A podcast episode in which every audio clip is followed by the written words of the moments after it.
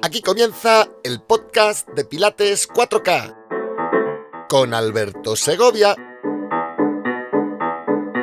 Hoy, especial, entrevistas. Capítulo 50, entrevista con Federico Randazzo. Hola, soy Alberto Segovia y hoy tengo el inmenso placer de presentarte a Federico Randazzo, carismático entrenador y formador de pilates con muchísimos años de experiencia y posiblemente una de las personas que más ha hecho por la divulgación en la Argentina del buen método pilates. Federico Alberto Randazzo decidió nacer en San Isidro, en Buenos Aires, el 5 de abril de 1981, sobre las 7 de la tarde. De juventud inquieta, y no puede ser de otra manera en un niño ariano, nuestro invitado practicó múltiples deportes desde la niñez, como las artes marciales, MMA, Jiu-Jitsu, Wing Chun, sí Wing Chun, la técnica de Bruce Lee, mientras que a la par finalizaba sus estudios de secundaria. Y una vez cerrada esta etapa, siguió estudiando durante ocho años más hasta completar su formación en medicina china, cuya especialización la realizó en el Centro Tai de Buenos Aires. Ah, y también fue jugador de fútbol profesional en los equipos de Tigre y Español en la competición argentina. Pero una severa lesión de rodilla, junto con la desilusión por el mercado en que se había convertido este amado deporte, hicieron que nuestro protagonista colgase las botas siendo más joven de lo esperado. Y gracias a lo cual, la vida y el universo fueron confabulando hasta que se encontró para siempre con el método Pilates. Como te decía, nuestro protagonista conoce el método Pilates en la década de los 2000, formándose con históricos del sector como Michael King, Kathy Corey, Riley Sakovic, Rodrigo Nano, Karina Martins, etc. Y tras una serie de laboros para otras empresas, se decide en 2007 a crear la escuela de formación IRPA, desde la que en estos años han titulado a cientos de profesionales y no solo en Argentina, sino también en países como Colombia, Paraguay o Brasil. Actualmente su vida está en pleno proceso de cambio y transformación y además la empresa recientemente ha estrenado nueva sede, motivo que supongo de gran alegría y por el que seguro le preguntaré más detalles en algún momento durante nuestra conversación. Solo me queda decir que es un orgullo para mí y un auténtico honor contar con la presencia de Federico Randazo en el podcast de Pilates 4K y poder así seguir ayudándote a conocer de primera mano la opinión de los mejores. Y ahora, sin más dilación por mi parte, te dejo con la entrevista a nuestro queridísimo compañero, Federico Randazzo. Hola Fede, muy buenas, ¿qué tal estás? Hola Beto, ¿cómo estás? Muchas gracias por esa intro. ¿Qué tal querido? Al revés, muchas gracias a ti por estar aquí con todos nosotros. ¿Qué tal? ¿Cómo estás hoy? Bien, bien, bien. La verdad que muy entusiasmado, con, con muchas ganas de, de, tener esta charla contigo que ya en parte se viene gestando toda, toda esta, esta charla que hoy se va a concretar aquí, se viene gestando de, de a pedacitos en, en, nuestros cruces de WhatsApp y demás, sí. que va generando mucho más expectativa para, para este momento específico. Sí, desde luego, desde luego. Ha sido una, una, cita complicada, pero lo hemos conseguido. Además, hoy con la gran pena de que no podamos tener a, a, los amigos del chat en Twitch, que hemos tenido este problema en la conexión. Y una auténtica pena porque me gustaría haber recibido esas preguntas de toda la gente que te sigue. Pero bueno, tendremos más ocasiones, o al menos eso deseo yo. Y de momento sí, estamos aquí para hablar de vos, para hablar del gran Federico Randazo y de tu vida. Así es que siempre me gusta comenzar las entrevistas preguntándoos por vuestra parte más infantil, por vuestra niñez. Y claro, en el caso de Federico, la primera pregunta que me gustaría hacer es, porque intuyo que por lo poco que hemos hablado, que eras un niño de esos que no paraba quieto y que a la vez se le daban bien todos los deportes. ¿Es cierto esto? ¿Eras un buen deportista? ¿Eras un deportista nato ya desde tu infancia? Y tenía, tenía cierta afinidad por, por lo kinestésico, por el movimiento. Es decir, este, no, no era de, de, los chicos que les atrae mucho dibujar o jugar a, a juegos de mesa. Siempre estaba al revés, como alterando eh, el ambiente, buscando mover, jugar a la mancha, eh, correr, y, y no, no, por quedarme quieto, era bastante inquieto, sí, sí, tal cual, tal cual. Como, como digo la entradilla, un niño ariano, yo soy niño ariano, tengo un hijo ariano, sí. y la verdad es que parece que viene de serie que no podemos parar quietos. No sabemos. Es difícil, es difícil para nosotros. Este, y si preguntarte, ¿qué fue antes en tu vida? ¿El fútbol o las artes marciales? Eh, fue casi que de la mano, porque era, era bastante peleador cuando jugaba al fútbol. Entonces, es como que tuve que ir puliendo las técnicas para defenderme también. Este, a mí me, intrigaba mucho, yo veía muchas películas de, Bruce Lee y me entregaba mucho y me atrapó un poco la esencia de él, más que nada. Entonces, indagando con, respecto al arte marcial que él hacía, que es un estilo de kung fu, eh, comencé a, a, indagar y indagar y indagar. Era muy difícil conseguir en esa época ese estilo de arte marcial, hasta que han pasado muchos años de hacer otras artes marciales y conocí a, mi maestro de, de, Wing Chun, que es eh, el Sifu Norberto Rinaldi, que es, una eminencia acá en Argentina, es un alumno directo de Jerry Potter, que es un alumno directo de Bruce Lee. O sea que es una tercera generación lo que, estaría transmitiendo. Sí, que tú recibiste algo bastante puro todavía, claro, un poco desvirtuado. Sí, sí, hay, poca descomposición en el traspaso de la info. Entonces, eh, hay, mucha esencia ahí y, mucho resultado de la búsqueda, ¿no? Este, y todo esto, obviamente, de la mano de, la práctica de, otros deportes, más con un tinte social al principio, como ser el fútbol, viste, entre amigos y demás. Este, eso empezó de esa manera. Y bueno, te quería hacer una pregunta relacionada con esto. Eh, ¿Por qué las artes marciales? ¿Fueron las películas que tú estabas viendo en la niñez lo que te llevó a, empezar? Eh, ¿Había algún conocido que hacía artes marciales y te llamó la atención y le acompañaste? No sé, ¿te llevó tu padre, te llevó tu madre? ¿Qué pasó ahí? ¿Por qué empezaste con las artes marciales? Bueno, las artes marciales en realidad para mí fue para ese lado, porque primero y me gustaban mucho las películas de, acción, pero de ese tipo de acción, no de disparo, no de tiro, sino eh, películas de Bruce Lee, eh, películas de Van Damme, veía antiguamente, veía, sí, veía películas, me acuerdo de Corazón de León y ese tipo de películas. fuiste este autodidacta? ¿Fuiste probando las artes marciales de manera autodidacta o fuiste a tomar clases nada más? Yo fui a tomar clases, fui a tomar clases, Beto, y la verdad que a mí me, entra mucho también la actividad cuando la energía de quien la imparte se percibe linda, ¿no? No me, atrae una actividad por la actividad solamente, sino por la energía de quien la imparte también y, percibir que hay, una bondad o algo que, que manifiesta en sus actos y en su manera de transmitir ganas de que el otro aprenda no la competencia, no el negocio, sino eh, que se perciba ahí que, el otro quiere que vos aprenda lo que te está enseñando. Porque hay muchas artes marciales. Maestros. sí, no, no voy a dar nombres de arte marcial, pero hay muchas artes marciales que se han tornado muy deportivas, que a veces te dicen, en tres meses tenés que rendir un cinturón, y vos decís, pero ¿cómo sabes que en tres meses voy a estar para rendir un cinturón? Eso es porque hay un negocio muy, muy aplomado detrás que cada tanto tiempo tiene que entrar un dinero. Porque si no, no, se entiende que, programen algo con una actividad física que depende de un montón de factores que hacen a, la persona. Entonces, es rarísimo, Beto, que, alguien te ponga un tiempo para que vos digas, eh, esta, es como que en Pilates digas, bueno, en tres meses vas a sacar ese ejercicio. ¿Cómo sé yo que en tres meses lo vas a sacar? No, no lo sé a ciencia cierta. Puedo proponer, un plan de trabajo a tres meses para ver si sale, pero no le puedo decir que en tres meses lo vas a hacer. Este, e, es, raro, es raro por lo menos. las artes marciales es así, ¿no? Las artes marciales también pasa un poco esto. No, no es necesaria la, prisa para la mejora. Eh, no, al revés, es contraproducente, porque vos le metes una presión a alguien como, como lo, de acelerar, le está diciendo, trata de acelerar tus procesos porque en tres meses tenés que rendir esto. Entiendo. Y, y no, no va por ahí no va por ahí. Tenés chicos que por ahí tienen 12 años, 13 años, que son cinturón negro. A esos chicos los agarra un tipo en la calle y, los, llena de hostia. Sí, y los nenes se creen que son eh, Ernie, el pequeño karateca. Y, y no es así. Claro, e, es un tema porque estás formando gente además de un artista marcial porque tengamos en cuenta que tú has practicado, como decíamos, varias técnicas marciales. ¿Y llegaste a competir en técnicas marciales, eh, por ejemplo, en catas, en, combates, o, no llegaste a competición?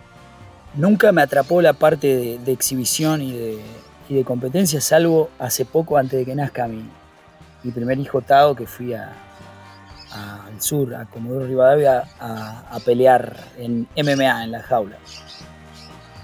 Wow, y eso fue ahora ya, yo pensaba que había sido muchos años antes. No, en el 2012. Madre mía, loco, ¿y qué te hizo meterte en la jaula a esas edades y qué, pasó? Mira, yo soy un tipo, Beto, que cuando se me pone algo en la cabeza, y no por la obsesividad de ir a hacerlo, sino al revés, yo estaba convencido de que el Wing Chun era un arte marcial diferente y que funcionaba. Y no mando a otro a probarlo, lo pruebo yo. Así como cuando yo planifico y digo, si vas a hacer tal y cual programa de, entrenamiento, te va a funcionar. Bueno, si yo no lo probé, no lo garantizo. Es como cuando te preguntan, ¿me recomendás un instructor? Si yo no lo conozco, no lo recomiendo. Si lo escuché, no lo recomiendo. Lo recomiendo si lo conozco solo si lo conozco. Entonces me interesa meterme e indagar y probar. Asimismo, asimismo Beto, cuando en su momento al irme de PIP, yo consideraba y creía que el que estaba manejando el área donde yo estaba podía hacer las cosas mejor, yo dije, si tanto creo que yo puedo ser mejor que él, tengo que abrir el mío y probármelo a mí mismo. Por eso también decidí dar el paso acostado en su momento. O sea, soy de, de, probar yo. Y entonces me metí por eso, para probar si mi entrenamiento físico y mi arte marcial funcionaban. Entonces fui yo a probar. Entiendo. Y ahora que ya tienes esa prueba y tienes esa experiencia y además ahora también tienes una gran experiencia en el método Pilates, mi pregunta sería, ¿qué beneficios destacarías que puede ofrecer el método Pilates a personas del mundo de las artes marciales? Bueno, yo tengo la gran ventaja, Beto, de, de haber entrenado a dos amigos que son peleadores profesionales ya consagrados, como son Ezequiel Bonelli, boxeador profesional, y... El pollero Bonelli. Sí, el pollero, exactamente. Y Marcos Cornejo, el, indio Cornejo. El indio Cornejo, un peleador de MMA, de Mixed Martial Arts. hace, varias artes marciales, tiene su especialidad es el Muay Thai. Y Ezequiel Bonelli es un boxeador profesional. Ambos han hecho un trabajo de pilates para su entrenamiento, en, lo que es la preparación física y tuve con, un año más o menos de, entrenamiento constante y la constancia que le hemos podido dar era máximo dos veces por semana, o sea, un entrenamiento con dos estímulos semanales, aparte del entrenamiento que ellos hacían para la competencia. Suyo para su competencia. Exactamente. Entonces, los resultados que arrojaron estos entrenamientos fue una notable mejora en la velocidad de reacción, en la potencia y en la recuperación post competencia. Eh, hablando, en privado contigo, me llamó mucho la atención, decías eh, algo así como, a ver si recuerdo bien, algo así como que gracias a haber controlado, haber entendido mejor la transferencia del powerhouse, las transferencias de fuerzas, eran más rápidos de manos, por así decirlo. Acá lo que pasó, por ejemplo, con, con Marcos y con Ezequiel fue que los, los sparrings de ellos, los que le tenían los focos y los que los ayudaban en la parte de, contacto, me manifestaban que sentían más fuerte los golpes y que no los veían salir como los veían salir antes, o sea, como que los sorprendían.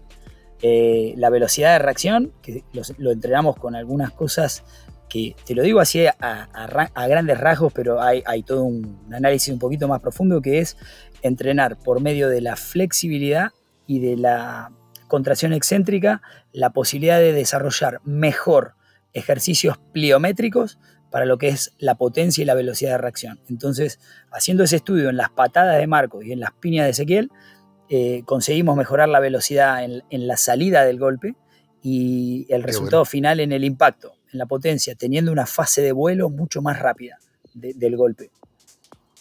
Obviamente desde el centro. ¿A qué lo, achacas tú? A la, esta, a la estabilidad, quizá. Lo achacas a la estabilidad. Al tener una zona, un punto fijo más claro, ¿puedo tener puntos móviles más fluidos? ¿O a qué lo achacabais? Me resulta yo, no, yo te digo a ciencia cierta, Beto, lo que fue. Fue que ellos tenían piernas y tenían brazos.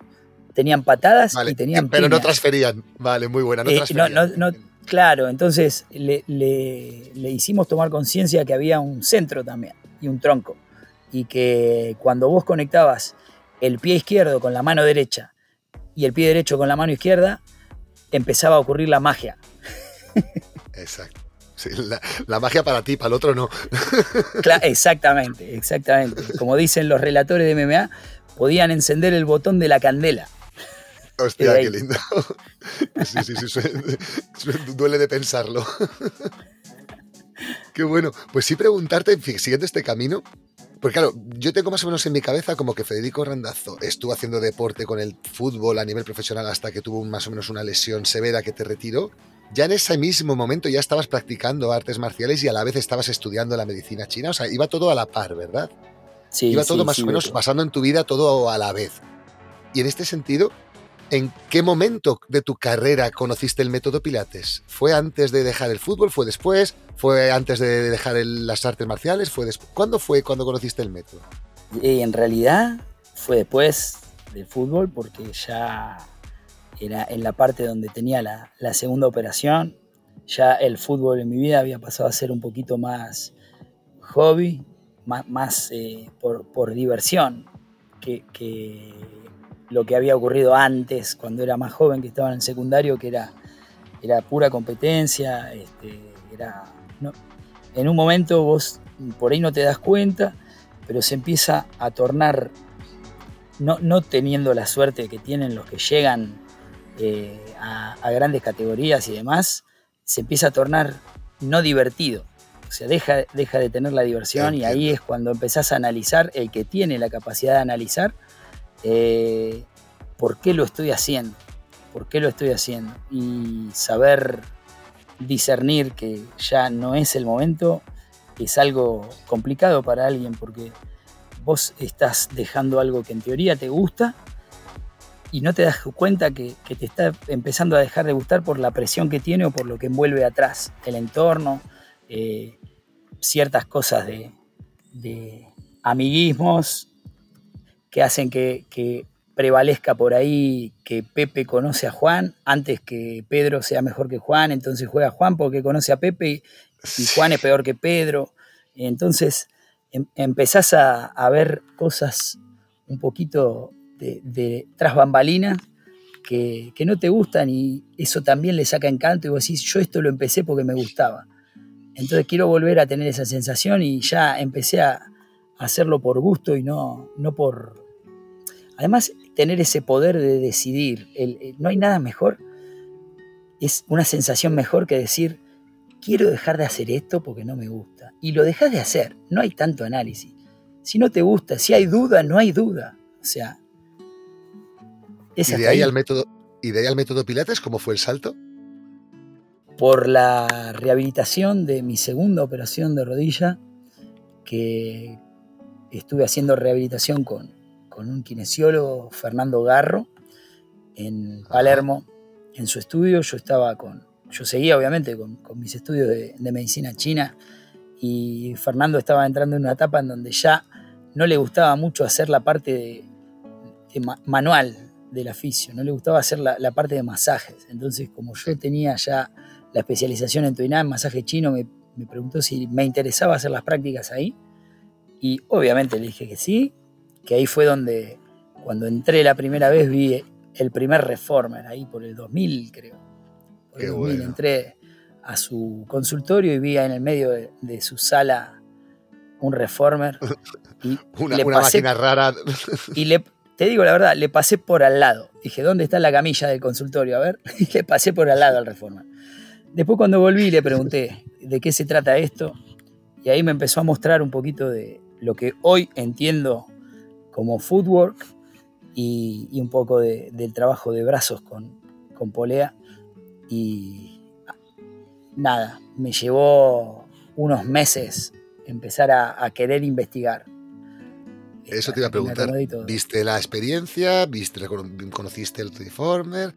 ¿Decidiste por tu cuenta hacerte alguna formación o, cómo, cómo ocurrió, ocurrió que yo estaba atendiendo a la esposa de, el que era el gerente general de, de PIP, que por una lumbalgia. PIP, eh, la empresa de máquinas de allá de Argentina, ¿no? Es, la empresa de aparatos de Pilates. Una empresa que ahora está, está muy, muy, muy diferente de lo que era, ¿sí?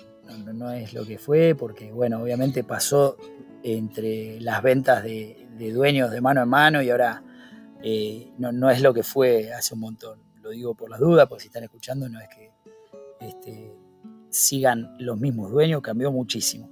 En ese momento, cuando yo estaba, estaba, estaba empezando, eh, estaba en auge, obviamente todos los que venían de afuera, Michael King utilizaba equipamientos de PIP para, para hacer sus, sus workshops, tenían, sí, sí, hasta que empezó después la, gente que lo traía a desarrollar sus equipamientos, como va pasando siempre en todos lados, que todos van evolucionando y tratando de, desarrollar un poquito más sus alcances.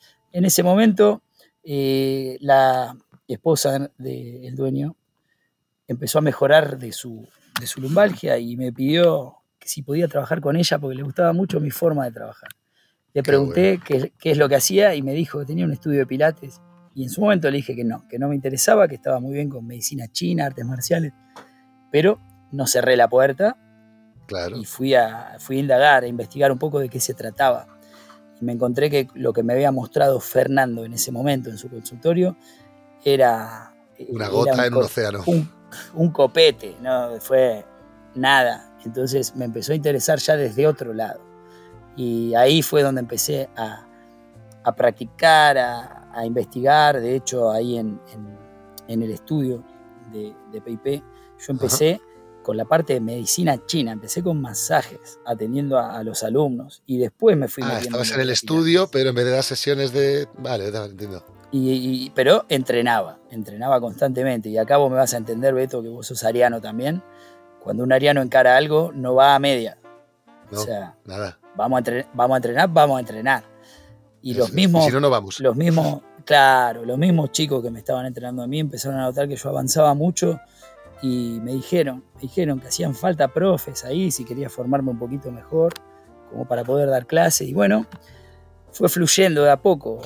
Beto, en, tres años yo me acuerdo que volví de un viaje a España, estuve en, ahí en, Marbella con, mi antigua, con mi ex, estuve ahí y cuando volví me proponen los directivos de PayPay ser coordinador de, la escuela y del estudio. Te estoy hablando de 2007 y yo empecé en el 2001, 2000 y pico, así que en seis años ya estaba de coordinador de, del estudio. Qué bueno. Y desde ahí hasta ahora, ¿eh? porque fíjate, todo, desde 2001 que empezaste, hablando ya de 20 años de experiencia, sí, sí, como... Ininterrumpido, Beto, ininterrumpido. Totalmente, sí, lo mismo te digo, es, casi una tónica común en la gente que estamos entrevistando en el podcast, porque es verdad que creemos que esa experiencia es basta, o sea, una persona que lleva 20 años en lo mismo tiene mucho que decir. Y en ese sentido, déjame que te haga la siguiente pregunta, porque justo queda ahí botando la pelota. Fíjate que llevas eso, 20 años desarrollando tu labor con el método Pilates y además te has formado con maestros de renombre internacional que son exponentes de escuelas que son diferentes entre sí. Aquí la pregunta sería, en opinión de Federico Randazo y basado en tu experiencia, ¿qué es el buen método Pilates y cómo podemos detectar su presencia o no durante una sesión que recibamos como alumnos? ¿Qué es el buen método Pilates?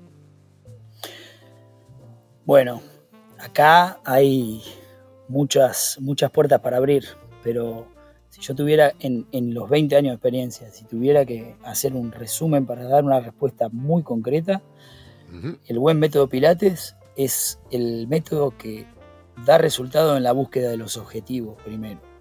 Segundo, cuando vos lo abordás con la coherencia, sin salir de la estructura conceptual que tiene su práctica, porque recordemos, Beto, que el método Pilates, normalmente su, esencia y su nacimiento fue Contrology, fue la contrología. Método Pilates se empezó a llamar después. Entonces, cuando la contrología empieza a, tomar su esencia eh, sin salir de la estructura conceptual, eso es una práctica acorde a la búsqueda antigua que tenía Joseph. Yo, por lo general, cuando tengo un alumno y lo quiero introducir en, en el método accedo por la puerta que me abre.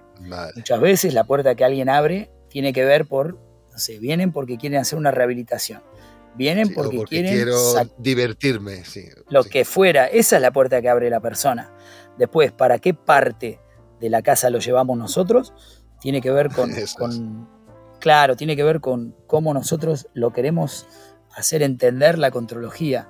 Para mí el buen método Pilates tiene que tener bases sólidas, fundamentos sólidos en la concepción de la contrología. Si no tiene, si sale de ahí, si tiene ya eh, equipamientos que no fueron diseñados por Joseph y demás, puede pasar porque hay mucha gente y la evolución, la evolución es inminente, pero siempre que haya una coherencia en la estructura conceptual de la contrología, ese desarrollo va a ser mucho más noble. Es lo mismo que yo te estoy diciendo, Beto, que el desarrollo de una actividad que puede hacer alguien que tiene una formación auténtica y clásica, con todas las herramientas que eso te brinda, no va a ser igual que un maestro de yoga que hizo un curso de pilates contemporáneo, porque el maestro de yoga que hizo un curso de pilates contemporáneo y el que se formó con pilates auténtico, tienen distintas herramientas para empezar a construir. Entonces, no estoy diciendo que uno se haga algo malo y el otro algo bueno. Lo que estoy diciendo es que uno tiene unas herramientas para no salirse de la estructura conceptual y el otro nunca entró a la estructura conceptual. Entonces, no va a estar haciendo algo malo. Simplemente carece de herramientas en su caja sí, un poco lo que decía Mabel Cabrera, que bueno, que os habéis conocido hoy, el, fíjate que ha fallado todo, pero en cambio en nuestro, en nuestro lado no fallaba nada, en nuestro lado nos oíamos perfectamente, sin retrasos. Sí, sí, tal cual, pues, tal cual. Me ha, me, gustado, me ha, gustado, mucho ver la buena onda que habéis cogido entre los dos, ojalá, ojalá haya más ocasiones.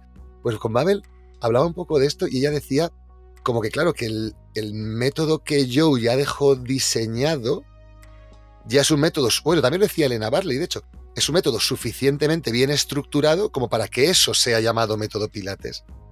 Claro, porque eh, si yo desarrollo algo que Pilates consolidó, consolidó por, y, y, por ahí porque no tuvo la oportunidad de seguir desarrollando, porque se terminó su tiempo, eh, dejó algo armado, si yo desarrollo algo que él no desarrolló, eso ya no es método Pilates, es método Randazo. Entonces, sin tener ningún pudor y sin escudarme en, el, en la chapa y en el renombre que tiene Pilates, yo voy a decir esto lo, desarrollé yo, pero sin pudor y sin vergüenza, porque la gente además lo tiene que saber. Yo no te puedo estar promoviendo algo que yo desarrollé como que lo desarrolló Joseph, porque a, vos como, a vos como venís a buscar la información, en teoría te estoy estafando, porque no lo desarrolló él, lo desarrollé yo. Entonces, esa coherencia en, en la diáspora de lo que vos vas creando, también tiene que estar. Porque por ahí está bueno lo que vos desarrollás y no tenés por qué irte a menos. Y es parte de la evolución de este. Ahora, si vos venís y me decís, Fede, me quiero capacitar con vos. Perfecto. ¿Qué querés hacer? Pilates. Genial. Esta es la lista de MAT. Esta es la lista de Reformer. Esto es Gunda, esto es Cadillac. Vamos por esto. Eso es Pilates. Perfecto. No, no hay mucha vuelta no hay mucha vuelta. Después sí hay el, raciocinio y, la capacidad que tenga cada instructor, que es lo que marca la diferencia, de linkear ejercicios en los distintos equipos para abordar un objetivo. Eso es la magia de la persona, que, escapa del método que ya está concebido. Pero eso no, no es lo que, lo que busca alguien cuando quiere capacitarse en el método Pilates. Esa es la clase con tal. Entiendo. Entiendo. Sí, muy, muy de, la, de la rama de lo que he ido escuchando en las personas que vamos trayendo hasta ahora al podcast. Poco a poco iremos abriendo también el, capítulo de entrevistas a otro tipo de escuelas también más contemporáneas, porque es verdad que aquí queremos un poco generar esta visión de conjunto. Pero luego, muy, muy útil la respuesta. Y preguntarte por otro lado, eh, con respecto al método Pilates, creo que tú casi siempre has sido empresario, o sea, por lo que he hablado contigo, eh, ¿Fue ir para tu primera empresa pilatera? Eh, ¿Tuviste alguna aventura eh, a nivel empresarial del método Pilates anteriormente? Porque intuyo que lo de PIP fuiste empleado, ¿no? ¿no? No estuviste en la parte de accionariado. Exactamente, exactamente. empecé con IRPA y desde el 2000, yo en el 2010 me fui a vivir a Colombia. Estuve un año viviendo en Colombia con un proyecto una escuela que me, convocó para, para dirigir la parte de formaciones, para capacitar a sus instructores y para abrir un estudio.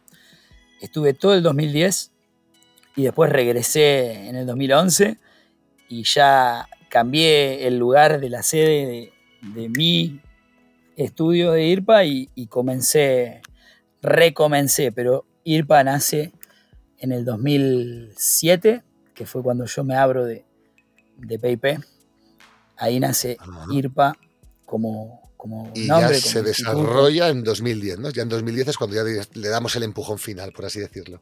Sí, ahí cuando regresé de Colombia volví como, como súper decidido, súper decidido, ¿viste? Cuando volvés a, a, aplomar, a plantar bien el pie y decir, bueno, acá arrancamos. Y hasta hoy de manera ininterrumpida, con muchas cosas en el medio, obviamente, como, como es la vida misma, ¿no? Pero... los hijos, esas cosas, sí. Mamita querida. Este, pero sin corte. Lo importante es mantener el rumbo, no enseguecerse, saber que a veces vas a tener que reestructurar el camino por el cual estás yendo para el frente, que a veces hay que lateralizar un poquito la marcha para buscar algún surco para, para seguir para adelante. Y eso no es una pérdida de tiempo, sino que es más aprendizaje. Y, sí, sí, ni hablar, ni hablar. Pero si, preguntarte, el porqué del nacimiento de IRPA, o sea, ¿por qué y para qué nació IRPA? ¿Cuál era su misión? ¿Había un hueco en el mercado que no había ninguna empresa de formación en Argentina? ¿Era realmente una, una necesidad vital tuya el poder transmitir el método? No sé, ¿cuál, ¿cuál es la misión de IRPA? ¿Por qué nace IRPA? Inicialmente, Beto, IRPA nace por esto que yo te decía, que como, como individuo, como persona, quería mostrar a mí primero que tenía un abordaje y una forma diferente de entender la capacitación de instructores que el que había antiguamente en la empresa donde yo trabajaba, en donde por ahí los cursos eran de un fin de semana, eh, eran muy cortos. Eh, no, yo sentía que la gente que se iba, a veces desde que se iba hasta que volvían para hacer eh, alguna otra cosa o alguna actualización, pasaban meses, años, depende de, la seriedad con lo que la encaraba la persona, pero entre ese lapso de tiempo que no estaban, me mataban a preguntas, ¿cómo era tal cosa? ¿Cómo era tal otra? Y yo digo, esto no puede ser bueno, una formación que la gente, si vos estás formando a alguien, pero ¿entendés? Hoy, hoy, con toda la experiencia que yo tengo, me pongo a pensar en eso y digo, es loco, es loco, porque lo tendrías que haber llamado workshop, lo tendrías que haber llamado seminario, eh, tendrías que haberle explicado a la gente que, que por ahí una formación no es un curso. Un curso es un curso, una formación es otra cosa. Una formación, vos no salís con dudas de una formación.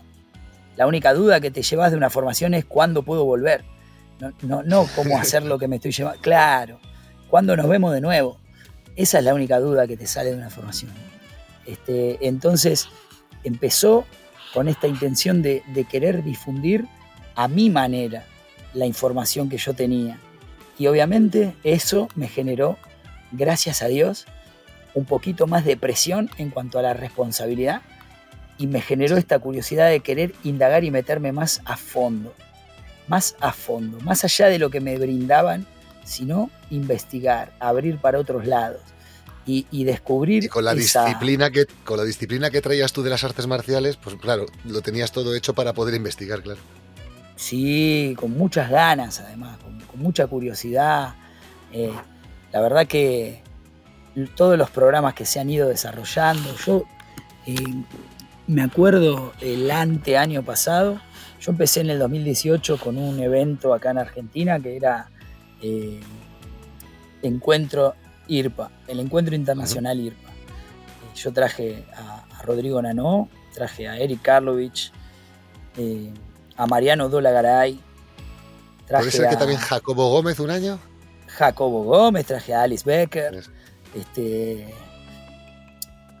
vino Nancy Castiglioni también. He, traído al evento, al evento a, mucha gente porque siempre quise y si vos escuchás los nombres que te acabo de decir, no todos son de Pilates clásico.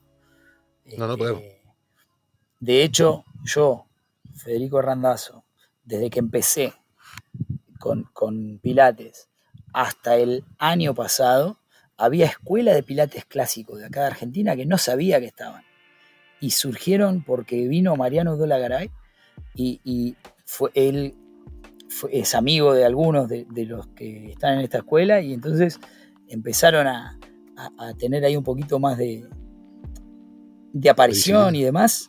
Claro, pero yo no las conocía. Si yo las hubiera conocido, tal vez hubiera ido a, una escuela argentina a, empezar a, indagar con respecto a lo que era Pilates y no hubiera viajado a, Brasil o hubiera hecho esos otros viajes que hice para, para formarme y capacitarme. Sí, ni hablar, ni hablar. Pero bueno, se Tiene mérito, este ¿eh? no todo el mundo lo hace. No todo el mundo gasta tiempo y dinero en, formarse en el extranjero, desde luego. No, ni hablar. Pero además, eh, Beto, yo eso también se lo atribuyo a, esto que te digo de la búsqueda personal y de la seriedad con la que vos querés encarar. Yo siempre pregunto lo mismo en el inicio de las formaciones. ¿Por qué están acá? Siempre pregunto lo mismo. Es la primera pregunta que hago antes de hablar. ¿Por qué están acá? Y las respuestas son muy variadas y algunas son hasta asombrosas. Pero eh, teniendo claro por qué estás acá, vas a saber con qué energía y de qué forma encarás la formación. Yo soy, y se lo puedes preguntar tranquilamente a, Rodrigo Nano, yo soy esos insoportables que preguntan todo. En un momento me se me acerca Rodrigo en un break y me dice, ¿usted no va a ir a comer? Y le digo, hermano, estoy 10 estoy días acá. Imagínate que, voy a venir acá para cortar para ir a comer. No, me quedo viendo las clases. Este, Y se reía. si podía cenar yo. No, no hacía falta que coma al mediodía. Este, y estuve ahí en el estudio todo lo que pude, porque yo fui a eso. Y eso fue lo que hizo la diferencia entre lo que costó y el valor. Lo que recibiste, sí la diferencia entre lo que cuesta y lo que vale. Eso es lo que hay que saber discernir. Porque a veces un precio alto lo vale y a veces algo que cuesta no tiene valor. Entonces, donde vos no sacás nada de valor y te está costando mucho, eso es un desgaste y eso sí es una pérdida de tiempo. Ahora, todo lo que vale, seguro que cuesta. Pero no lo vas a tener que invertir dos veces, porque te va a rendir. Entiendo. Entiendo, entiendo. O sea que eso también es un poco la misión de IRPA, ¿no? Dar un contenido de suficiente calidad como para que al final la inversión merezca la pena. Ni hablar, ni hablar. Eso me interesa. Y además el seguimiento post, el, post formación, el mensajito, cómo van esos entrenamientos, que es algo que la gente que hace cursos me dice siempre que está se asombra que por ahí le mande un mensaje de cómo van esos entrenamientos y cómo te acordás de mí y cómo no me voy a acordar si viniste a hacer un curso conmigo. Sí, pero va mucha gente, sí, pero no importa. Hay, hay un registro, hay, hay datos y no, la verdad que están flojos los entrenamientos, bueno, pero ¿por qué no te metes a hacer las clases online, por lo menos para refrescar conceptos? Ah, qué buena idea. Y a veces uno da por sentado que otro no se quiere meter y por ahí es que en la vorágine de la vida del otro no recapitula, no recapacita que puede hacer esto. Y más hoy, meterse a una clase online, refrescar conceptos y demás, vuelve a encender el interruptor de la curiosidad y te permite entrar en otro, en otro nivel de, práctica y de entrenamiento. Totalmente. Y oye, mira, ahora que me has sacado el tema del online, eh, estás más o menos en las redes sociales, yo te veo que publicas, te veo que vas, mm, supongo que más o menos vas siguiendo a determinadas personas de habla hispana en el planeta. ¿Quién es para ti una persona top? ¿Quién es la primera persona top que se te viene a la mente? Es decir, ¿quién tiene para ti también integrado el método en sus movimientos, en cómo se mueve? Que tú le ves a través de las redes y dices, oye, Alberto, de esta persona te puedes fiar, esta persona tiene un buen método por cómo se está moviendo. ¿Qué nombres te vienen a la cabeza? Eric Karlovich. Le estuve siguiendo desde que me hablaste de él, es maravilloso. Sí, yo te voy a contar una anécdota de Eric cortita. Eh, cuando fue un congreso que hubo en Paraguay, Eric vino unos días antes, se vino a Argentina para hacer un workshop acá con, conmigo, con IRPA, y se quedó en casa. Y charlamos mucho, por suerte. Eh, y en una de esas charlas, a la noche estábamos hablando del Swan Dive, del ejercicio Swan Dive. y estábamos tomando mate ahí después de cenar. Y hablábamos de, de que él estaba en un circo, porque hablábamos de, de, viste, cuando te pones a filosofar del método y de qué habrá pensado acá y qué habrá pensado allá, Pilates y demás. ¿Por qué le puso este nombre a este ejercicio? Sí, sí, sí, tal cual. Y en un momento me dice, hermano, una vez, te voy a contar algo, me dice, una vez yo estaba en el circo viendo cómo estaban preparando el número los trapecistas, los trapecistas. Y dice que escuchó al que coordinaba el entrenamiento que le gritaba a uno que le iban a pasar el trapecio de, de lado a lado, que lo vaya a buscar y que le grita Swan Dive y que lo ve que salta, abre los brazos a los laterales, abre el pecho y cae a buscar el, trapecio cerrando los brazos. Entonces dice que algo le hizo clic. Y después eh, buscamos en Google Swan Dive y salen saltos ornamentales. Y vos ves saltando gente del risco con una postura excelente, pies juntos, brazos a los costados el arco en la columna, eh, y vos decís, claro, claro. ahí cogió el nombre Joe. O sea, tremendo, tremendo. Y obviamente después dejamos el mate y nos fuimos al estudio a hacer Swan Dive. Qué bueno. Este, a ver si la verdad. Sí, y para mí él tiene algo que, no vi todavía en otros maestros que, con los que tuve la suerte de cruzarme, que es eh, una actitud tipo unplug. Yo a él le digo high tech, lo llamo así, le digo Eric high tech Carlos. High tech. Porque, sí, sí, porque vos lo ves moverse y es como que el movimiento lo corta porque tiene que ir para el otro lado, no, no porque terminó el movimiento, no, no termina nunca. Eh, él puede hacer un y puede subir, subir, subir, subir, vos decís, ¿cuándo para? Y por ahí mira para el costado que los otros ya están bajando y baja, porque tiene que bajar, no porque lo corte. O sea, lo, tiene muy internalizado. Después, otro de los que me gusta mucho ver moverse es a, a Rodri, a Rodrigo Nano, me encanta, me encanta. Es, muy técnico, mucha, mucha línea. Tiene, tiene ahí un, transportador en, su mente, ¿viste? el tema de los ángulos, o sea. Sí, total. Eh, sí, sí, tiene un, GPS interno. En, cada articulación. Se le va un brazo de línea y pi, pi, pi, recalculando, bueno, y lo sube. Este, sí, tal cual, tal cual. Rodri tiene, tiene buena, buenas ejecuciones, lo tiene muy bien internalizado. Este, es uno de los maestros que hay que para mí son estos que, van a mantener auténtico el método sin salirse, porque él no se sale, enseña, enseña a la vieja usanza y, no, no, da lugar, salvo en alguna práctica y demás, no da lugar a confusiones. Cuando vos le preguntás, ¿y esto se puede llegar a hacer? No, no, no, es así y listo esto te iba a preguntar a continuación.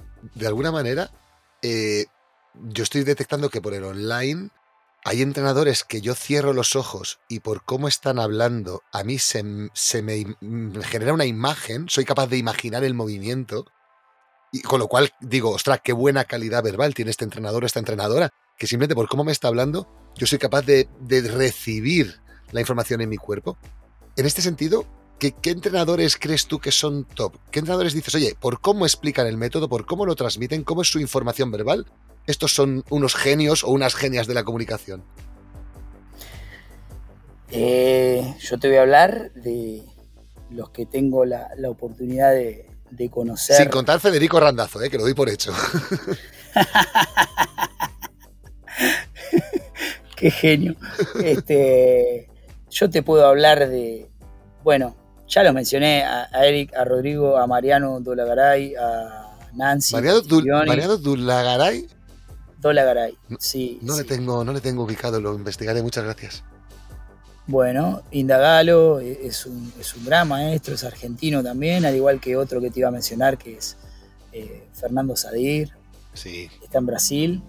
Mariano ahora está en Panamá, ahí en, en un emprendimiento de un estudio clásico allá, con, Nancy Castiglioni también, está en el equipo ese que armaron en, Panamá, con otras dos profes que, yo recomendé de aquí de Argentina y que la, que gerenció todo vino a entrevistarlas aquí a mi estudio y, decidió contratarlas. Así que todo esto se gestó cuando Mariano en febrero vino a, dar los workshops acá a IRPA, ahí concilié esa reunión y se armó todo el, proyecto que ya tenía la, gerente en mente, ¿no? Y que, me había preguntado por gente capacitada por mí. Este, así que, bueno, salvo, salvo, obviamente, Mariano, que, ya venía con su formación antigua y, muy buena. Eh, el resto ha hecho formaciones conmigo, eh, de los profes que están ahí en, la, en el emprendimiento en Panamá. Eh, Vero Ruiz, Verónica Ruiz, de España, también me gusta mucho. Me gusta mucho, mucho, mucho. Tiene, tiene muy, buena, muy buena calidad. Ella es psicóloga y tiene muy buena calidad en, en, este, en esta síntesis verbal. O sea, dice lo que tiene que decir y le entra a la gente. Un lenguaje quirúrgico. Sí, sí, va derecho ahí. Pim, y vos sabés lo que tenés que hacer. Este, de hecho, hice un vivo con ella de, Reforma en el MAT. Lo tengo ahí en el, feed de mi Instagram. Hay, un vivo que hicimos de, Reforma en el MAT que, está muy lindo. También hay otro de, de mi cumpleaños que hice en el parque con Mariano, con Rodrigo y con Eric. Hice entrenamientos con ellos y con Nancy al final hicimos un hit que terminé regalado ese día. Es un vivo de dos horas. No sé cómo quedé. No, porque entrené con todos. Dormiste como un bebé. Me desmayé. No, ni dormí.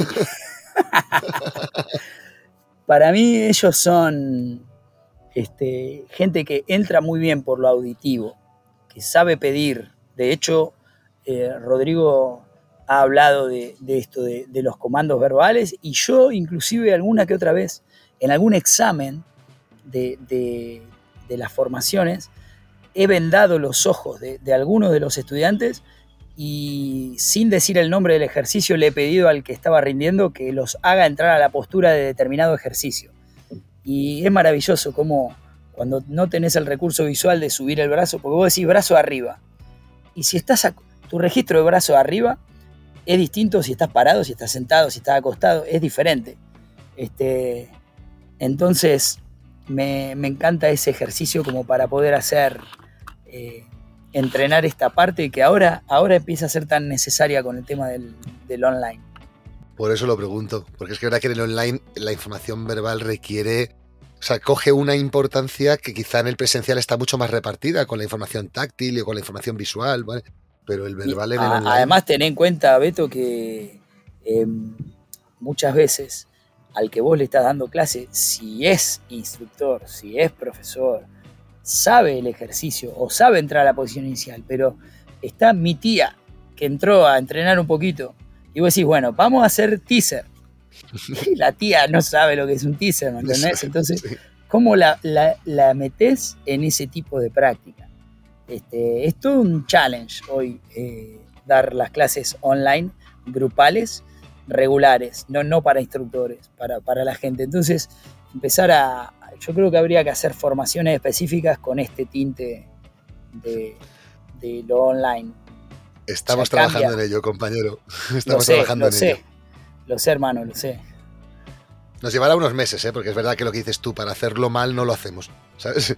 Pero sí, es necesario, es necesario y además no, no una formación de una sola persona, no, no, al revés, no de una sola escuela ojalá sea una formación más multidisciplinar y que realmente venga a resolver cómo lo que hacemos ya bien en el presencial, qué tenemos que añadirle y qué tenemos que quitarle para que siga dando resultados en el online.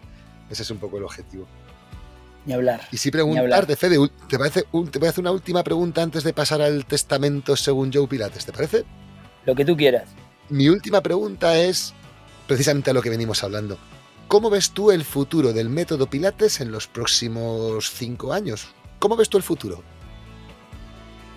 Bueno, lo que veo en base a, lo experimentado estos últimos dos años, veo mucha, mucha más difusión eh, de, lo auténtico. Internacional, ¿no? Sí, mucha más difusión, lo veo como con una fuerza mucho mayor en cuanto a la diáspora, a la difusión, a, la expansión. Eh, sí noto que también va a ser un poquito más amplia la brecha entre los que hayan tenido experiencia presencial y los que hayan empezado desde el 2020 en adelante, por esto que marcamos de no es lo mismo que vos entres a un spine stretch con un hands-on en donde te están marcando un poquito las intenciones de trabajo que haberlo construido desde tu inicio en la formación online, en donde nadie te, tocó, te, puso un lift, un scoop. Eh, e, es un poco más amplia la brecha en cuanto a lo sensorial o en cuanto a la búsqueda interna. Va a estar un poco más difícil si alguien no tiene la posibilidad de hacer algo presencial, acceder a estos estímulos eh, de, tacto, táctiles, que hacen que cambie realmente tu práctica. Porque ha pasado inclusive con, con alumnos regulares que de un año de no hacer presencial a poder venir a hacer prácticas privadas eventualmente, enganchar un poquitito y decir, ah, no lo estaba haciendo así. Y vos decís, pero ya venía hace tres años. Y pero se pierde. Si no tenés los recursos para generarlo vos, se pierde ese tipo de, de conexión. Totalmente de acuerdo. Sí creo que el futuro, lógicamente el online y el tema del entrenamiento digital, virtual, realidad aumentada, inteligencia, todo esto va a tener su campo de acción, pero considero que tenemos que ser capaces de trazar puentes para que los que empiezan puedan tener fácil acceso a un día a la semana presencial. Algo, sí, algo, aunque sea. Yo lo entiendo que vale, que el online es más fácil, más cómodo, más económico, vale, lo que quieras, pero hay que favorecer que un día a la semana puedan ir a un estudio que tengan cerca de su casa a practicar la base, la, esencia. Lo hablábamos recién, Beto, lo barato sale caro a veces. Sí, sí por lo general sí. Sí. Así es. No me estoy acordando de, la cagada de hoy en el Twitch. Pero bueno, lo barato sale caro, compañero. Las, la próxima vez resolveremos. Bueno, pues si te parece, vamos a ir pasando al testamento según Joe Pilates. A ver qué tal se nos da. ¿Te parece bien? De una. Venga, de una. Vamos a por ello. El testamento según Joe Pilates. Bueno, Fede, pues ya estamos aquí ante el testamento según Joe Pilates. Sí decirte que esta parte tiene una dinámica de pregunta-respuesta más corta, pero mm, que tú puedes eh, explayarte y explicar todo el tiempo que necesites, ¿de acuerdo? Muy bien. Vamos a por la primera pregunta. Primera pregunta, ¿de quién recibiste tu primera clase de Pilates? Háblanos un poco de lo de ella y dinos cómo se llamaba o, y también qué hizo bien para ayudarte a enamorarte del método. ¿Quién fue la primera persona? Bueno, la primera persona que me dio la clase de pilates que tengo recuerdo fue Liliana Yegros, una, profe de educación física que estaba en, en PP cuando yo empecé este camino que, hoy estoy continuando aquí. Y lo que hizo simplemente fue mostrarme algunos enfoques y algunas cosas que yo no había tenido la posibilidad de presenciar en otros encuentros de, de pilates previos que tampoco habían sido tantos. Ajá. Muy bien. Segunda pregunta. ¿Alguna manía, ritual o costumbre antes de comenzar tus clases? Despertarme. no, la verdad. Eh, lo único energéticamente hablando, ¿no? Lo, único que hago simplemente es eh, tomarme entre 3, entre 3 y 10 respiraciones profundas. Eso sí lo hago siempre, siempre, antes de prender el Zoom. O antes de empezar la con despertarte, ¿no? A eso te refieres con despertarte. Sí, sí, sí, sí, es, es como meterme en, en modo práctica. Sí, sí, ni hablar. 3, 3 a 10 respiraciones, dependiendo lo que haya hecho. Muy bien. Ni hablar. Tercera pregunta. ¿Cuál sería tu comida favorita? Y el asado y las pastas. Oh, bien rico. Y cuarta pregunta. ¿Sabrías decirnos un defecto que tengas que sea confesable? Uf, tengo muchos, tengo muchos. Este, tendría que elegir uno y sería egoísta de mi parte elegir uno solo.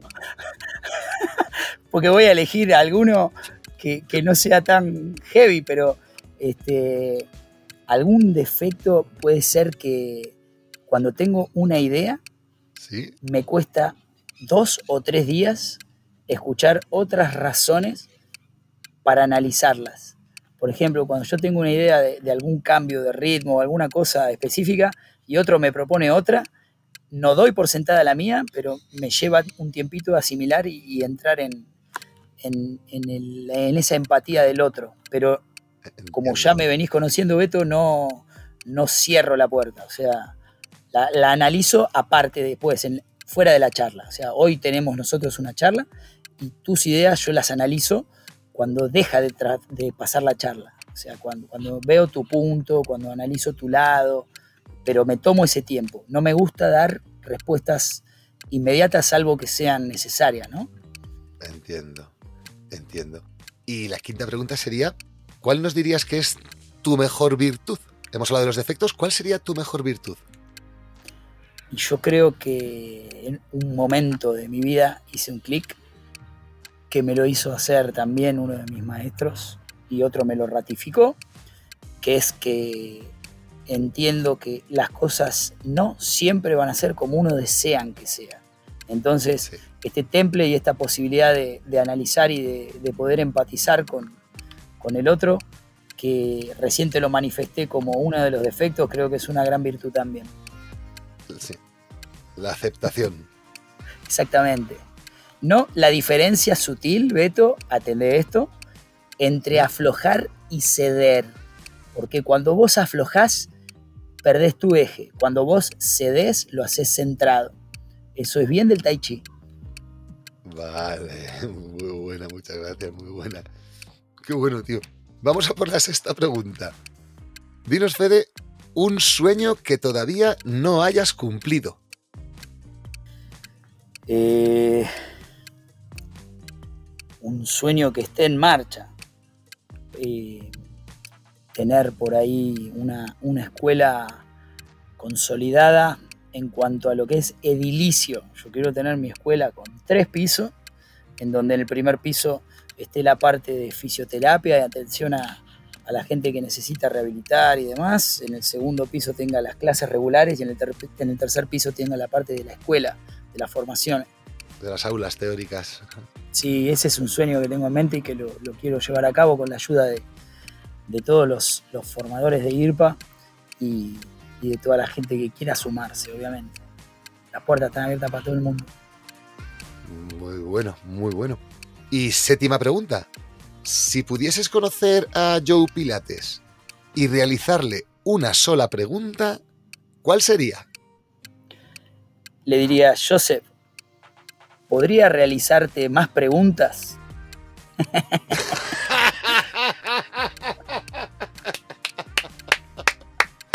Un aplauso para este hombre. Un aplauso. genio, genio. Te voy, Muy buena. Te, voy a decir, te voy a, te voy a decir, no, porque eso sería lo ideal, ¿no? Pero yo sé a dónde va tu pregunta y no, no te quiero sacar del, clima. Yo creo que le preguntaría a este genio, a este genio, ¿Sí?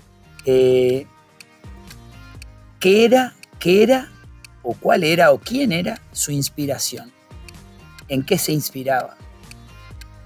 Eso le, eso le preguntaría. Según dijo él, pero claro, ya esto es aventurarme. Mira, se lo puedo preguntar a Javier Pérez Font el próximo día que hable con él, porque me parece muy Según creo recordar que Joe dijo en alguna entrevista para alguna revista en Estados Unidos, eh, él sobre todo se inspiró en que la vida de los animales tenía mucho que enseñar a los humanos. Entonces eran animales y niños, porque decía que era la parte más natural, como lo que Dios había creado, que era lo más natural. Algo así creo recordar que era la inspiración inicial, decir, oye, lo que hace la naturaleza es mejor que lo que hacemos los humanos. Vamos a aprender de ello, aprendamos de los animales y de los niños. Cuando, vos ves los, los ejercicios y analizás, tiene mucha coherencia y además los nombres. Seal, eh, todo tiene que ver con, y los que se han perdido, los pasos de elefantes, así sí, por supuesto. Bueno, compañero, vamos a por la octava pregunta. Pregunta... A ver qué tal. Octava pregunta. ¿Crees en Dios? Mira, tengo desde hace rato, de que empecé con medicina china, creo que, que hay una, una energía que, que es obviamente superior a lo que todos nosotros podemos manejar y, mover y, a voluntad. No creo en una persona específica, no creo en, alguien físico, sí creo en, la naturaleza, en la energía de, de, la esencia del planeta, que es lo que acomoda todo, y a veces resistirse a eso hace que, que se produzcan todos los desarreglos. Esto tiene que ver mucho con mi formación en, en la parte de, la medicina china, ¿no es cierto? En, el yin y el yang, en ese equilibrio. Creo mucho en eso y, creo que en las cosas como, como los pedales de la bicicleta, decía Bruce Lee, eh, tienen que funcionar acompasados para ir o para adelante o para atrás. Cuando los dos quieren ir para, para diferentes lados, se producen los desarreglos. Y eso es lo que pasa para mí a nivel eh, extra controlable, por llamarlo de alguna manera. Muy bueno, muchas gracias. Y novena pregunta, tanto si respondiste que sí como si respondiste que no en la pregunta anterior, dinos por favor tu opinión en unas pocas frases sobre qué es para ti la vida, qué es para ti la realidad, qué es esto en lo que estamos metidos. Bueno, e, está buena la pregunta. Para mí la vida es un conjunto de momentos que uno va recolectando y y que va transcurriendo de una forma en la que simplemente tenemos la posibilidad de resolver con las herramientas que vamos adquiriendo y, con las decisiones que podemos ir tomando en el momento en el que estamos viviendo, ¿sí? en el momento presente. El aquí y ahora es lo que está ocurriendo en este momento, que para mí es pura, netamente la entrevista que estoy teniendo contigo y cuando la cortemos no sé lo que me va a deparar la vida porque muchas veces pasa que la mayoría de las frustraciones, la mayoría de los, eh, las enfermedades y los problemas vienen por estar pensando en lo que va a pasar o en lo que pasó. Entonces tener esa capacidad de, de, centrarse en el momento y en el presente es lo que hace a la vida, esto de poder estar metiendo y sacando aire mientras estamos haciendo lo que estamos haciendo. Entiendo, qué bueno. Qué bueno, muchísimas gracias. Y vamos a por la última pregunta del testamento según Joe Pilates. Décima pregunta. ¿Qué te gustaría que pusiese en tu lápida? O dinos una frase con la que te gustaría ser recordado. Uf. La verdad, no, no sé si sería yo quien, quien sea la mejor persona para decir eso. Por ahí habría que preguntarle a mis hijos. ¿no? Este, para mí, hablar de, qué fue lo que, lo que uno dejó en, su pasado, o en su paso, mejor dicho, por, este conjunto de momentos, como definí a la vida, yo creo que puede ser algo que yo haya intentado hacer, que fue eh, un, nexo, un, conector, el conector. tratar, de, tratar de unir, de trazar puentes, eso, eso me hubiera gustado que esté eh, explicado bien con, algunas palabritas que quepan ¿no? en, esa piedra. una, este, frase bien pensada, ¿no? Que, que fue eso, intentar conectar, trazar puentes, unir. Eso básicamente, Beto. Entiendo. Muy bueno, muy bueno compañero. Pues muchísimas gracias. Hasta aquí el testamento según Joe Pilates. ¿Qué tal? ¿Te ha parecido llevadero? ¿Ha sido muy duro? Bien, ¿no? No, espectacular, Esto está fluyendo de una manera muy linda. Hombre, contigo es súper este, fácil. Tenemos, tenemos los, las cámaras apagadas por el audio, pero vos no me estás viendo. Yo estoy en una hamaca al solcito. Y estoy teniendo una charla contigo que va muy amena y, y muy relajada, así que esto no puede ser duro, nunca. Pues sí, desde luego, así, así podemos estar tan a gusto, como se dice aquí. Y sí preguntarte, porque voy a introducir una pregunta que normalmente no hago, pero es que es una pregunta mía personal. Y además, a una persona de la Argentina, creo que me vas a saber responder muy bien. Esto aquí en España lo llamamos paletada, cuando una cosa es muy... No sé cómo decirlo, aquí decimos el paleto de pueblo, ¿no? Pues con una persona... Pues eso es un poco lo que yo te voy a preguntar ahora. Fíjate por dónde te lo voy a llevar. Acá en España, yo el primero, muchos entrenadores de pilates, además de decir inhala, exhala, inspira, expira, también a veces decimos coge aire. Entendiendo que la palabra coger allí tiene la polisemia que tiene, Mi pregunta es, si un argentino o una persona en Argentina, yo llego allá y digo en una clase coge aire, ¿puede llegar a ser ofensivo o simplemente es gracioso? No, es gracioso, es gracioso. De hecho, hay, hay muchas anécdotas, Beto, y a mí me pasó en Colombia que estaba, estaba dando una clase a las 6 de la mañana, Beto, 6 de la mañana.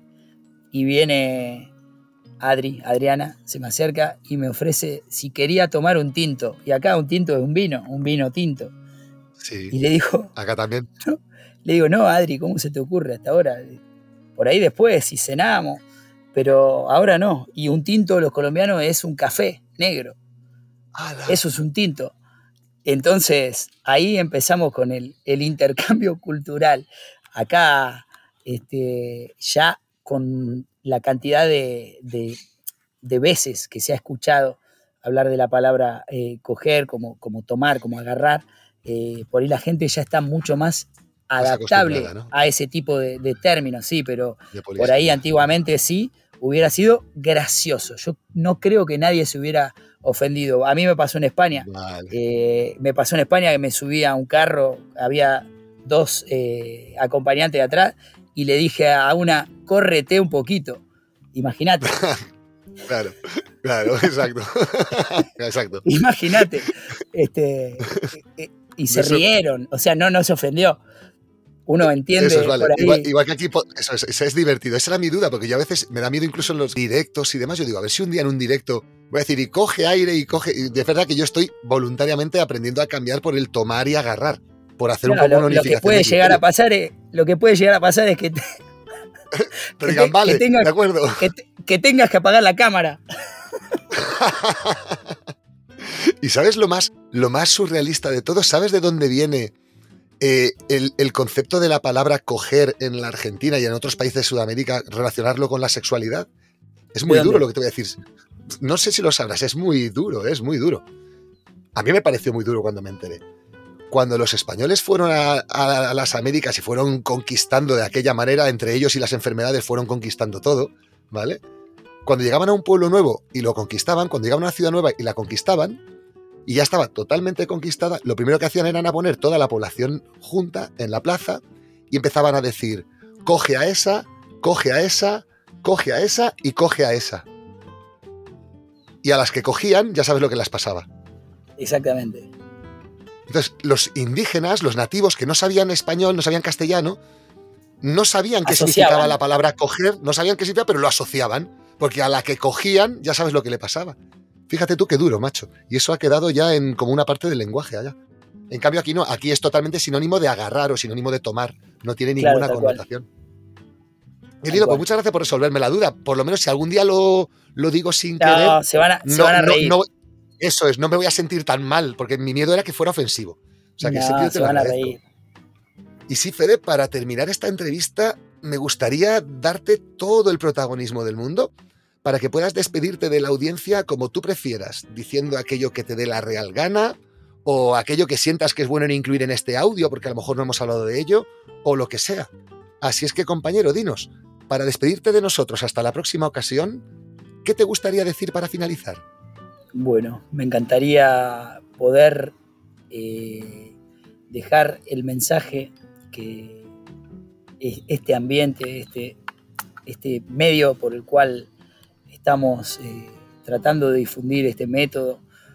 Eh, es un método que los que lo estamos haciendo hace muchos años sabemos los beneficios que aporta, sabemos que es una actividad física que cualquiera que encare o que tenga deseos de hacer algo para estar mejor, no puede estar eh, en un ambiente en donde haya competitividad, donde haya gente que, que denosta a, otra gente. A mí me interesa mucho que la difusión del método sea en un ambiente eh, de real gusto.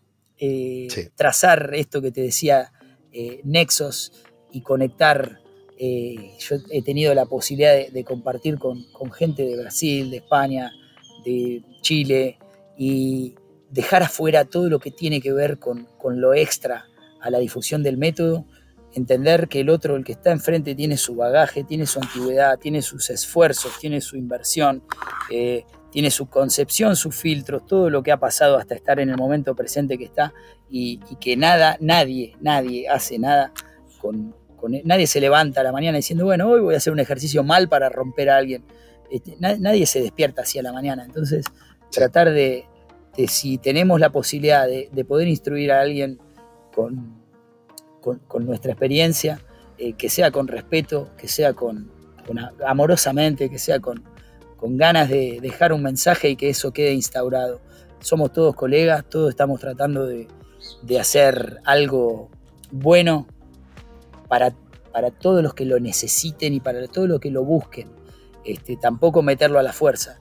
Entonces me interesa mucho que, que la comunidad del método empiece a entender que hay gente que tiene y que tuvo la suerte de poder estar con, con alumnos más cercanos a Joseph, que tienen un método por ahí más desde la fuente, y que eso se termine de difundir de una manera, como te decía recién, con, buena... Amorosa.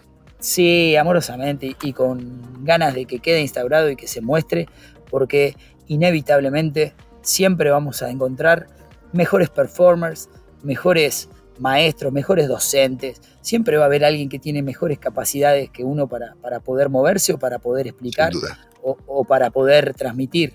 Pero eh, la idea de, que un método eh, se torne competencia me parece algo ridículo, más cuando la esencia del método eh, empezó a ser cambiar la, salud de la gente desde la escuela. O sea, cuando vos pensás en dar en la escuela, no pensás en, cobrarle a un niño un dineral, para, es, una, es una pavada eso. Entonces, hacer un método elitista al que la mayoría de la gente no pueda acceder, tampoco me parece bueno. Tiene que haber como distintos nichos para, para poder difundir el método. Ese es un poco por ahí el mensajito que quiero dejarles, que, que armemos una comunidad pilatera buena, con buena energía y que aprovechemos ahora que, va a haber un momento de difusión fuerte online y demás para, llevar mensajes que la gente que la está pasando muy mal eh, pueda por lo menos tener ahí una actividad que, le suba un poquito la estamina, que le suba un poquito la energía. Es indispensable para mucha gente, así que ese es por ahí el mensajito, Beto. Así es. Vamos a por ello, compañero. Vamos a por ello. Así es.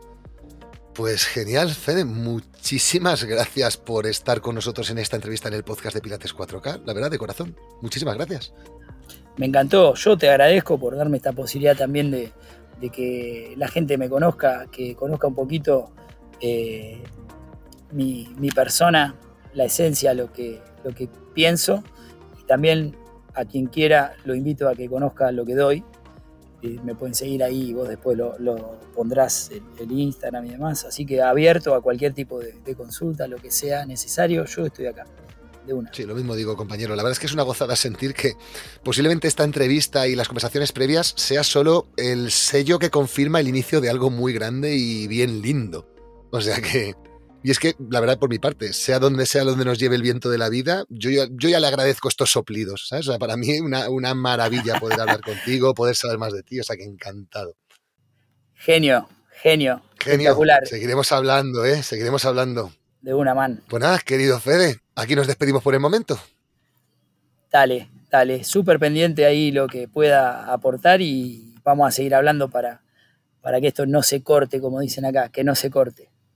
Totalmente. Voy a despedir el capítulo y ahora después en Bambolina seguimos. Tú espérame, ¿vale? No me cortes. Dale, pa. Muy bien. Pues así que, querido Fede, aquí nos despedimos por el momento. Muchísimas gracias por tu presencia en el podcast de Pilates 4K y hasta la próxima que ya sabes que esta es también tu casa. Un abrazo grande, compañero. Abrazo.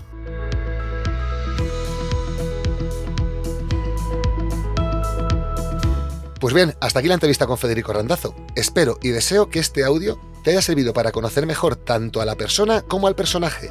Y te recordamos que puedes seguir a este gran maestro en Instagram y Facebook como IRPA Internacional y que también puedes recibir clases con él si pasas por Buenos Aires.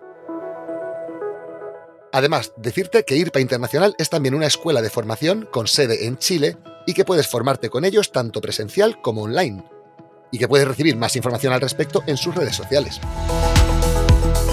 Por último, quiero terminar diciendo que ha sido para mí todo un placer y un orgullo poder entrevistar a Federico Randazzo para el podcast de Pilates 4K y contar con su experiencia en estos capítulos de entrevistas con las mejores entrenadoras y entrenadores top del Pilates Internacional en habla hispana.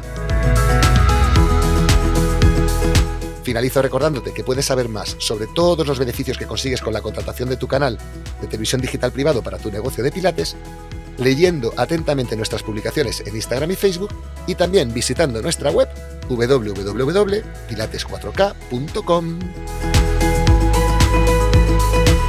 Eh, sí, que además de la plataforma digital de entrenamiento con tecnología OTT, también tenemos página web, ¿eh? pero que no son lo mismo, oye.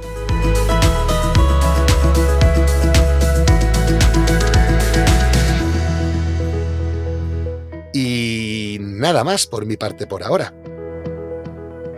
Muchísimas gracias por tu interés. Nos vemos en el próximo capítulo. Hasta pronto.